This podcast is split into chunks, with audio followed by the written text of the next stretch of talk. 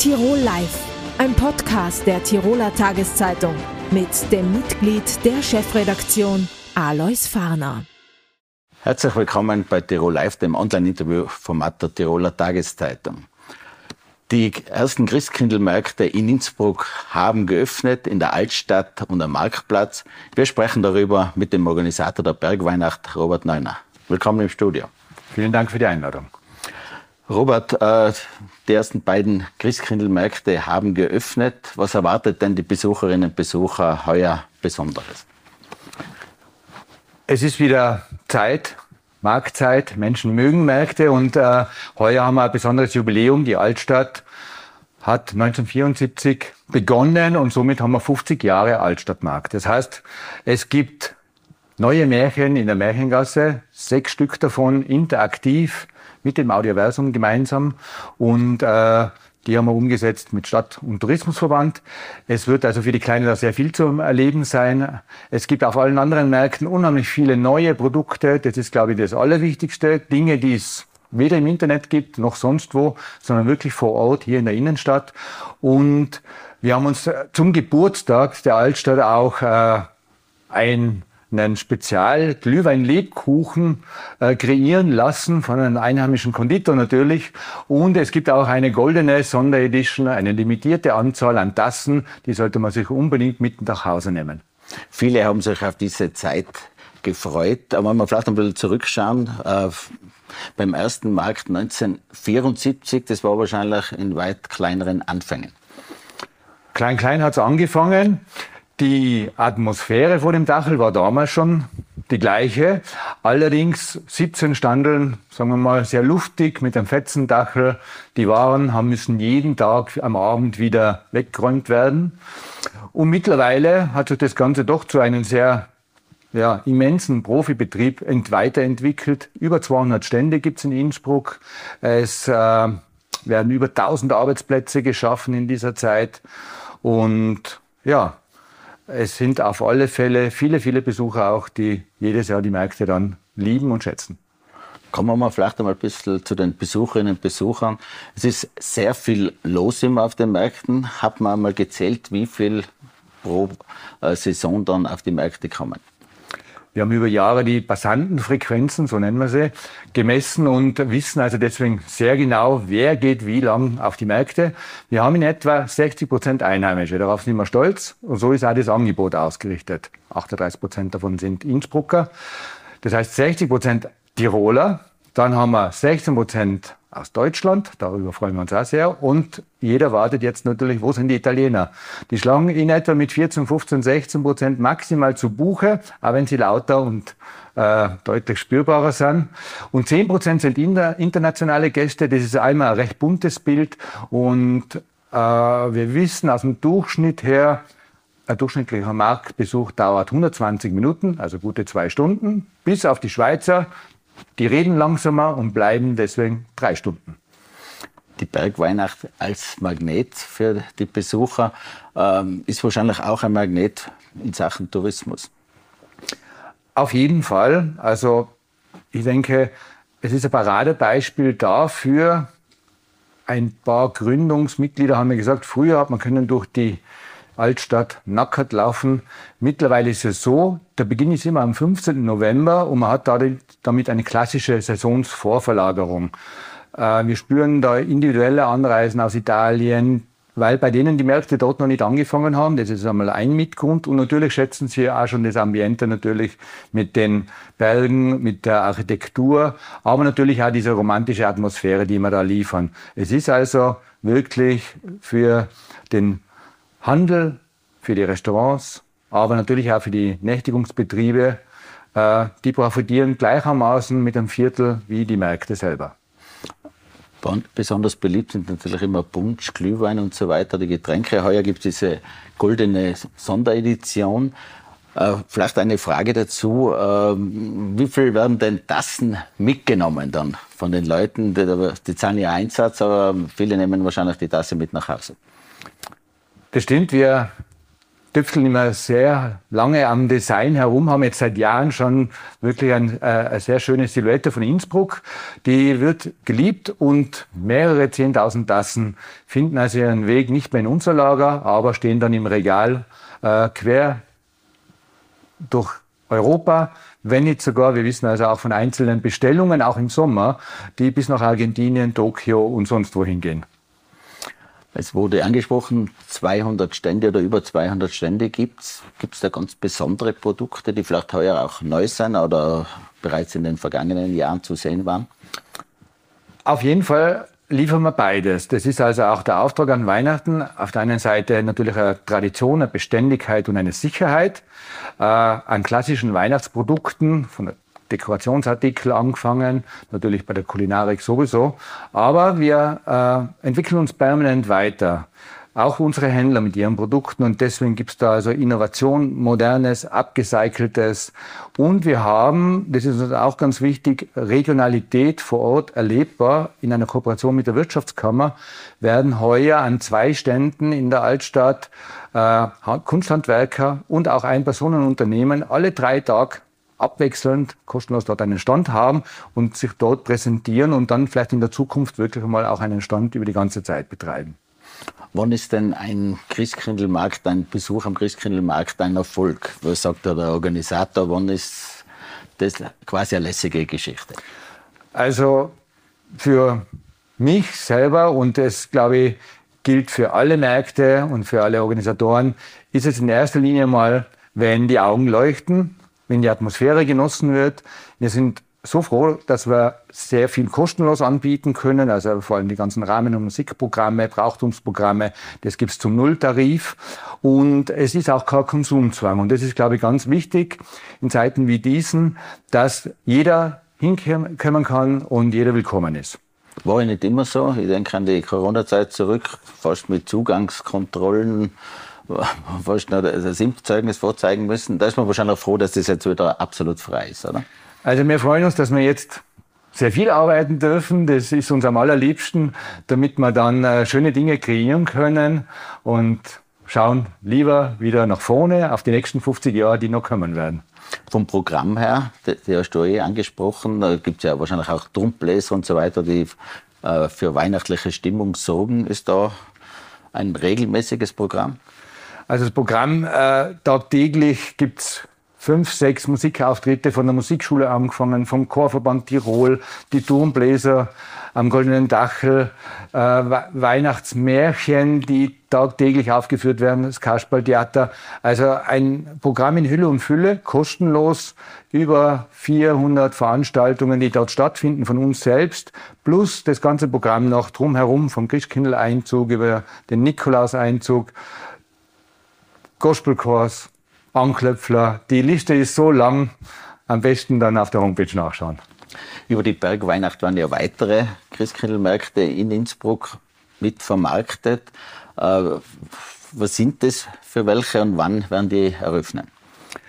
Also weiter geht's jetzt nach der Altstadt und dem Marktplatz mit den Märkten in Wilden, in St. Nikolaus und auf der Hungerburg. Das sind wunderbare Stadtteilmärkte. Klein, fein, jeder hat sein ganz besonderes Flair, sein ganz besonderes Angebot und auch seine eigenen Händler. Und dann am 25.11. kommt der letzte Markt dazu in der Maria-Theresien-Straße. Und bis dahin ist dann auch schon die komplette Weihnachtsbeleuchtung, die ja am 15. eingeschalten wird, vollständig. Und dann hat man ein atmosphärisches Bild in der ganzen Stadt. Äh, in den letzten Jahren sind auch Karabinieri aufgefallen, die quasi durch den Markt äh, patrouillieren. Ist in Sachen Sicherheit was Besonderes vorgesehen oder ist es nicht nötig auf einem Christkindlmarkt? Die Sicherheit ist wichtig. Also wir sind da in enger Abstimmung mit allen Behörden aus der Stadt und das Ganze passiert natürlich auch immer sehr unauffällig, äh, präventiv und lieber natürlich davor genau geschaut. Äh, es sind alle Vorkehrungen getroffen und auch die Carabinieri werden mithelfen. Zum Teil sind sie allerdings mehr beliebtes Fotomotiv geworden und sehen so ihren Dienst wieder in Innsbruck. Ja, dann wünschen wir tolle, äh, tolle Christkindlmärkte, sichere Christkindlmärkte und viele zufriedene Besucherinnen und Besucher. Danke fürs Kommen ins Studio, Robert Neuner. Vielen Dank. Wir wissen nicht, wie kalt oder wie mild dieser kommende Winter wird. Was wir aber bereits wissen, es wird ein sehr teurer Heizwinter. Wie steht es um die verschiedenen Energieformen? Was sind mögliche Alternativen? Welche Förderungen gibt es? Darüber sprechen wir mit dem Geschäftsführer der Energieagentur Tirol, Brunner Oberhuber. Willkommen im Studio. Danke für die Einladung. Herr Oberhuber, im Vorjahr haben die Drähte geglüht. Viele waren verunsichert. Wie geht es mit Ihrer Energie, auch Ihrer Versorgung weiter? Wie schaut es denn heuer aus? Was sind die häufigsten Fragen? Und ist weiterhin so viel los? Also so glühen äh, wie im Frühjahr oder im letzten Jahr äh, haben die Drähte heuer nicht mehr geglüht. Äh, es hat sich aber auf hohem Niveau eingependelt, weil viele Tirolerinnen und Tiroler äh, Energieträger wechseln wollen. Es gibt tolle Förderungen dazu und deswegen sind genau diese Fragen, was für ein Heizungssystem kann ich verwenden, was wird empfohlen, welcher Energieträger ist besonders umweltfreundlich. Das sind so die Themen, um die sich die Beratung dreht. Im Vorjahr hat es die große Verunsicherung gegeben, bekomme ich überhaupt Energie, mhm. gibt es Blackouts und so weiter. Sind das noch Fragen, die gestellt werden oder sind die Leute da beruhigt, weil ihm im letzten Winter relativ wenig passiert ist? Also ich glaube, dass die Leute schon wieder beruhigt sind. Man sieht, dass die Energieversorgung funktioniert, vor allem bei den fossilen Energieträgern. Also Öl und Gas war ja die große Frage. Äh, Strom äh, ist auch immer wieder ein bisschen aufgetaucht. Aber ich glaube, diese Angst hat sich doch gelöst. Äh, wobei man natürlich äh, schon merken, gerade beim Photovoltaik äh, kann ich eine Batterie dazu nehmen, kann ich damit dann auch eine Inselversorgung machen, wenn die Stromversorgung ausfällt. Also diese Energiesicherheit, die wir vor drei, vier Jahren noch zu 100 Prozent gehabt haben, ist ein bisschen weg, aber es hat sich auch relativ gut beruhigt. Sie haben es angesprochen, viele wollen ihre Energie, ihre Energieversorgung tauschen, wollen umsteigen auf andere Formen. Äh, kann jetzt ein bisschen einen Überblick geben, wie heizt Tirol derzeit? Ja, äh, wir haben noch relativ viel fossile Heizung. Äh, circa 40, 45 Prozent der Tiroler Haushalte werden noch fossil beheizt, das heißt mit Öl oder Gas. Und da stellt sich immer die Frage, was gibt es für alternative Systeme, was man im Haus einbauen kann. Und da tun wir uns beim Einfamilienhaus natürlich leicht. Da haben wir so die Formel, welche Heizung passt zu meinem Haus. Das sind überwiegend Wärmepumpen, die wir verwenden können. Und in einigen Fällen äh, verwenden wir auch Pelletsheizungen dann, wenn wir hohe Temperaturen brauchen. Bei den Mehrfamilienhäusern ist es dann ein bisschen komplizierter. Da muss man genauer drauf schauen. Gibt es ein Verteilsystem? Welches Verteilsystem? Gibt es Raum und Platz? Äh, diese Lösungen sind dann ein bisschen äh, trickiger zum Ausarbeiten, aber man findet immer Lösungen, wie man von Öl oder Gas wegkommt.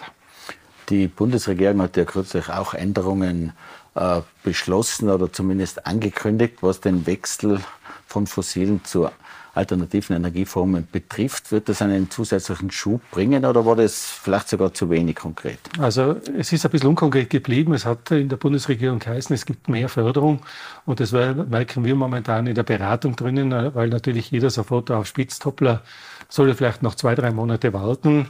Das, was wir an Informationen haben, dass es genau jetzt ausgegoren wird, das neue Paket und geschaut wird, ob es äh, bessere Förderungen gibt, wobei man für Tirol sagen muss, kombiniert Bundesförderung und Landesförderung mit der WOBA-Förderung, die ist schon sehr, sehr gut. Also ob es da jetzt nur wirklich wahnsinnig viel obendrauf gibt, äh, wage zu bezweifeln, äh, weil eben das Land Tirol im Rahmen der WOBA-Förderung schon eine recht hohe Förderung für den Austausch der Öl- oder Gasheizung hin zu einem erneuerbaren System zahlt.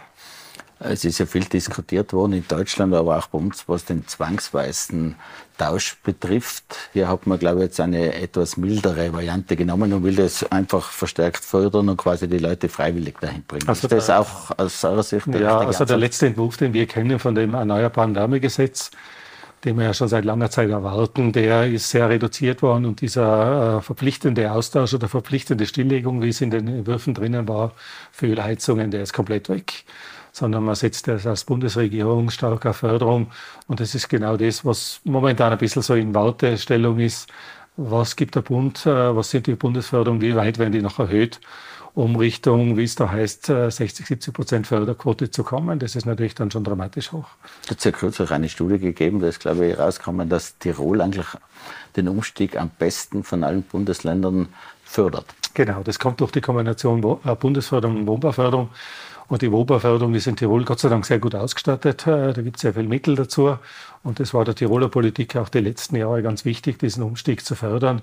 Und deswegen gibt es also zu diesen 7.500 äh, bis 10.000 äh, Euro auf Bundesförderung noch einmal 3.000 plus 25 Prozent. Also man kommt da immer wieder auf diese deutlich über 50 Prozent Förderquote im Land Tirol, ja. Der letzte Winter war ja extrem teuer, je nach Energieform, aber generell sind die Energiepreise natürlich explodiert. Äh, jetzt ist die Tendenz auch wieder nach oben. Was erwarten Sie da? Wird es ein noch teurer Heizwinter? Also wenn er teurer wird, dann wird es sicher eher durchs Klima kommen, weil wir haben letzten Winter Gott sei Dank auch ein, ein mildes Klima gehabt. Und das Zweite, was man schon beim letzten Winter gemerkt hat, ganz stark, die Bevölkerung hat auch wirklich eingespart. Also wir haben ganz viel Beratung gemacht, was kann ich so schnelle Tipps, wie kann ich das mit der Regelung machen, bringt es was, wenn ich einen Heizkörper zurückdrehe. Also das hat man schon deutlich gemerkt an den Verbräuchen. Und das wird sich heuer ein bisschen ähnlich abspielen. Mal schauen, äh, was wir doch sehen, dass die Energiepreise jetzt zumindest einmal konstant geblieben sind. Äh, der Strompreis schaut einmal recht gut aus. Beim Gas sehen wir, dass ein bisschen raufgegangen ist. Pellets sind letztes Jahr stark gestiegen, die sind wieder zurückgegangen. Also ich erwarte, dass zumindest die Energiepreise im heurigen Winter etwa, etwas konstant schon auf hohem Niveau bleiben und dass man mit Einsparungen natürlich, äh, indem man bewusst heizt, auch wieder äh, Energie und damit Kosten einsparen kann. Und wenn man jetzt auf die verschiedenen Energieträger schaut, hm. was ist denn derzeit das günstigste Heizen und welcher Energieträger ist am teuersten? Es kommt ein bisschen immer aufs, aufs Gebäude auch noch dazu äh, drauf an. Aber wenn man jetzt sagen wir, ein sehr gut gedämmtes Gebäude hat und eine Wärmepumpe hat, die wirklich effizient arbeitet, dann ist das ein sehr günstiges Heizungssystem. Äh, Pellets sind äh, auch wieder unter das Öl drunter gegangen. Also wenn man gegenüber Ölheizung eine Pelletsheizung vergleicht, ist das auch äh, relativ drinnen. Am teuersten ist momentan eher Öl und beim Gas sehen wir gerade ein bisschen Steigerungen. Das sind sicher momentan die teuren Heizungssysteme. Wenn man natürlich schlecht gewartetes Heizungssystem hat, äh, nicht auf seinen Temperaturregler aufpasst, äh, vielleicht die, die Temperaturregelung übers Fenster öffnen macht, dann büchsen alle Heizungssysteme aus. Also ganz wichtig ist einfach auf sein Gebäude und auf sein Heizungsverhalten zu achten. Wie ist denn der Tipp immer beim äh, Heizen ohnehin? Wahrscheinlich nicht zu warm heizen, aber wie schaut es aus mit dem Lüften? Stoßlüften oder soll man ruhig einmal länger aufmachen? Nein, also wenn es wirklich kalt ist, Stoßlüften. Ein paar Minuten aufmachen, dann tauscht sie die Luft aus, dann hat man die frische Luft drinnen. Und der Trick beim Stoßlüften ist ja, dass nicht die, die ganze Wohnung oder das ganze, äh, ganze Haus oder die, das ganze Zimmer aus, auskühlt, sondern man soll bei Stoßlüften wirklich nur die verbrauchte Luft rausbringen, frische Luft herein und umgebende Teile, Wände und so bleiben gleich warm und damit hat man es relativ schnell wieder warm. Also Stoßlüften ist viel gescheiter als, als dieses gekippte Lassen. Im Vorjahr hatte man den Eindruck, dass jetzt extrem viele umstellen wollen. Dass alle wollen quasi den teuren fossilen Energieträgern entkommen. Hat sich das etwas abgeschwächt oder ist der Schwung noch voll? Ja, der Schwung ist schon noch da. Äh, auf einem hohen Niveau ist der Schwung noch da und nach wie vor diese einfach, was wir davor schon gesagt haben, Unsicherheit auf den Energiemärkten, Kriege nach Gas oder Kriege nach Öl, äh, die, die beschleunigt schon die, äh, die Entscheidung umzusteigen.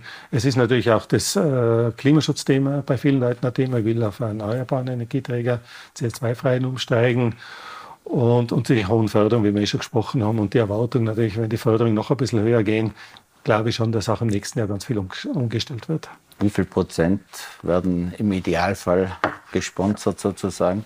Also wir haben schon in, bei uns in der Beratung, wenn wir Angebote sehen von, von erneuerbaren Heizungen, vor allem bei der Wärmepumpe sehen wir schon, das geht bis 70 Prozent rauf, was man über Bundesförderung, Landesförderung, dann fragt man vielleicht bei der Gemeinde nach, da gibt es auch noch ein paar hundert Euro, wie auch beim Energieversorger, also beim Stromversorger. Also wir kommen da schon teilweise auf 70 Prozent Förderung rauf und das ist schon dramatisch hoch. Wer sich jetzt selber auch den Strom quasi am Dach mhm. produzieren will, ist da der Tipp nur für den Eigenverbrauch, weil man hat irgendwie den Eindruck, die Energieversorger mhm. sind alles andere als begeistert, man da zu viel eingespeist wird. Mhm.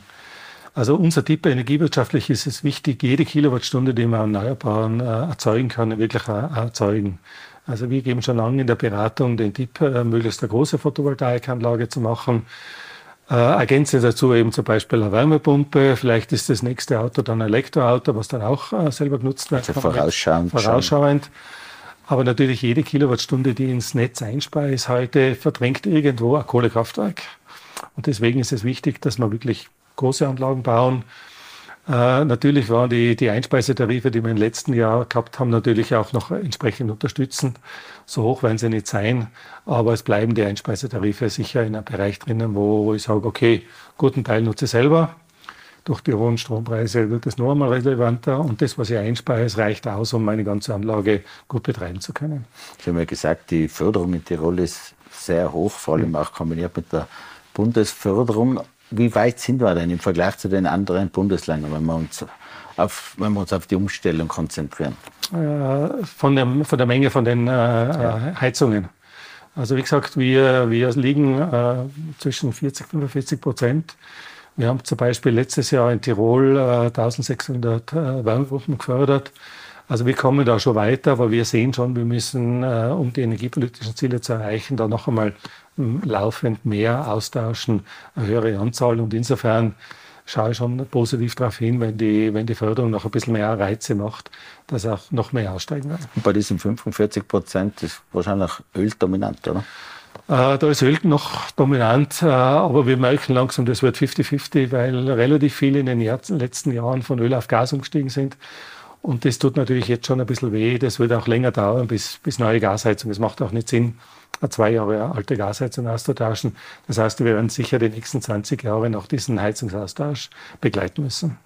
Die Ziele, die sich das Land Tirol selbst gegeben hat, äh, irgendwie energieautonom zu werden, sind die erreichbar im vorgegebenen Zeitraum? Also wir arbeiten ganz massiv daran, dass wir bis 2050 das erreichen, wobei man auch realistisch sagen äh, muss, wenn wir 90 Prozent davon erreichen, sind wir wahnsinnig gut. Wir liegen ja momentan bei einem erneuerbaren Anteil von 40, ein bisschen knapp über 40 Prozent. Also alles, was Richtung 80, 90 Prozent geht, ist, ist wahnsinnig gut. Und man sieht es gerade mit den Ereignissen vom letzten Jahr, wenn wir diesen hohen Eigenversorgungsanteil schon gehabt hätten, hätten wir es natürlich viel mehr von diesen internationalen Preisen oder Unsicherheiten ab, abkoppeln können. Also es macht schon Sinn auch für die lokale Bevölkerung, für die Tiroler Bevölkerung, dass wir einen hohen Eigenversorgungsanteil haben, weil das preismäßig und auch versorgungsmäßig natürlich viel mehr Sicherheiten bietet. Herr Oberhuber, vielen Dank fürs Kommen, vielen Dank fürs Gespräch. Danke für die Einladung. Tirol Live, ein Podcast der Tiroler Tageszeitung. Das Video dazu sehen Sie auf tt.com.